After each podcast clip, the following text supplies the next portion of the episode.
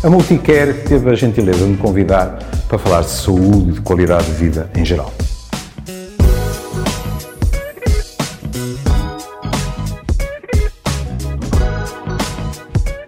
Olá, hoje vamos mudar completamente de campeonato. Vamos falar de, da influência, das influências, do, do isolamento social preventivo, ou vulgo quarentena, sobre as dinâmicas do casal. E quando eu pensei falar-vos disto, veio-me de imediato ao espírito uma célebre frase da Dona Agostina, que eh, escreveu um dia qualquer coisa deste género. Um, numa relação, e nomeadamente num casamento, é muito complicado conhecer o outro. Porque há tanta proximidade que há um efeito de desfocagem. Tenho quase a certeza que a palavra é mesmo essa: desfocagem. E, portanto, não há lugar a conhecer, só há lugar a amar. É uma coisa lindíssima. Quer dizer-nos assim: nós estamos tão juntos Bem, as formulações, por exemplo, clássicas do casamento era um só corpo, uma só alma, etc. Estamos tão juntos que não temos, no fundo, isenção, e às vezes nem sequer temos vontade, para verdadeiramente analisar como é o outro. Portanto, só fica espaço para o amor. Perdoarão o ceticismo quando ele ainda existe, como é evidente. Ora bem, então, e o que é que está por aí a acontecer? Com os casais, já sei o que estão a pensar. Os casais, e hoje só vamos falar dos casais. A ganapada há de vir mais para a frente e se calhar não fica, não fica aviada, como se diz na minha terra, num só episódio. Estamos a falar dos casais. Como é que estarão os casais a lidar com isto? Para variar, das mais diversas formas. Se quiserem muito poucos psiquiatras e psicólogos não vos dirão qualquer coisa que seja uma variação em Ré menor do que vos vou dizer a seguir, que é assim. A maneira como a relação se mantém e resiste a estes tempos depende muito do tipo de relação e da qualidade da relação antes. O que, se quisermos ser picuinhas, não deixa de ser uma, uma lapaliçada, não é? Quer dizer, se uma relação é boa, é muito mais provável que aguente este stress, porque é um período de stress, um confinamento obrigatório.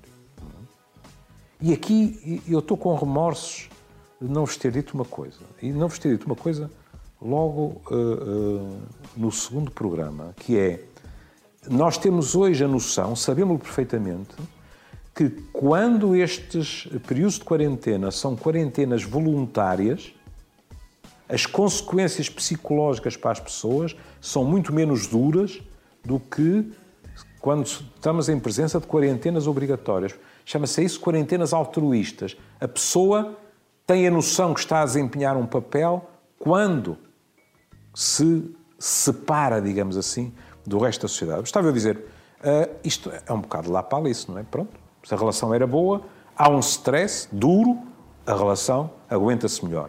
A relação está má, há fissuras. É muito mais provável que essas fissuras se acentuem. E em termos gerais isto é verdade. Mas uma situação deste, deste tipo, com este stress, aquilo que nós chamamos muitas vezes uma situação limite, pode ter consequências inesperadas. Por exemplo, duas pessoas que estão numa relação que está periclitante numa situação de sobrevivência física e da própria relação, podem descobrir que espontaneamente as suas prioridades se alteraram e a relação até melhorou. De certa forma, perante a ameaça, uniram-se e a relação parece voltar a consolidar-se. Depois, há casais que, pelo menos nos períodos iniciais, descrevem isto quase como uma lua de mel, estão juntos. Estou-me a lembrar de uma terapeuta de casal americana que escreve preto no branco. E ainda bem, há uma coisa, no entanto, que eles têm que saber. Com o passar do tempo, vão surgir conflitos. que é inevitável. Nós começamos a rilhar, nós estamos irritáveis, nós estamos numa situação que não é a situação mais habitual. Em geral, cada um de nós tem a sua profissão, sai, reentra, tem coisas para contar ao fim do dia. Não é por acaso que muitas vezes uh, os meus colegas uh, dizem: hum, quando as pessoas trabalham no mesmo sítio um dia inteiro, às vezes uh, é mais fácil surgirem determinados problemas. É, não deixa de ser uma vantagem, e as próprias pessoas o dizem, que cada um de nós venha de uma determinada realidade e que possa trocar impressões com os outros. Mas depois, quando vocês vão ler a chusma de artigos que têm aparecido aí com sugestões para o casal eh, passar melhor, há uma coisa desde logo que é preciso eh, mantermos muito claro no nosso espírito. Grande parte dessas sugestões são para a classe média e classe média alta, que é assim. Se estão os dois em teletrabalho, um com o computador numa sala, o outro com o computador na outra sala. Se uh, uh, estão com necessidade de estarem um pouco sozinhos com vocês mesmos, e às vezes temos necessidade disso, então um está na sala de estar e outro vai para o jardim. Não notam nada nisto. E quem está encafuado num T1, já não vou falar sequer dos sem-abrigo, não têm sequer casa.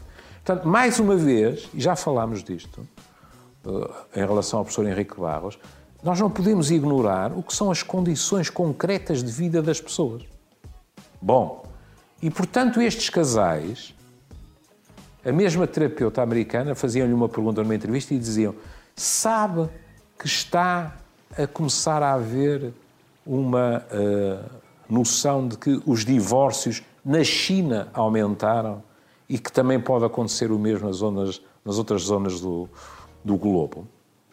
Alguém dizia em relação à China: bom, mas os serviços tinham estado fechados. Está bem, isso pode atrasar ou pode justificar algum aumento, mas todo o aumento talvez não. Na realidade, os casais vão ter que se preparar para passar maus bocados. Mas também é preciso ter a noção que quando uma relação passa maus bocados, ou seja, crises, e se as sobrevive, ou lhes sobrevive, peço desculpa, em geral a relação fica solidificada. E, portanto, é muito provável que haja divórcios? É. É muito provável que haja discussões? É. Mas isso não significa que tenhamos uma visão fatalista do futuro das relações. Sobretudo se mantivermos no espírito algo extremamente importante. O outro não é uma fotocópia nossa. É diferente. O outro não pode ser obrigado a fazer tudo como nós queremos, quando queremos. O outro não é um apêndice nosso. É no respeito pela sua liberdade, nem que seja entre quatro paredes, que a relação tem mais probabilidade de sobreviver. Para sobreviver à equipa de filmagem, não me alargando demasiado, vou ficar por aqui. Cuidem-se. Eu sei que sou chato. Cuidem-se.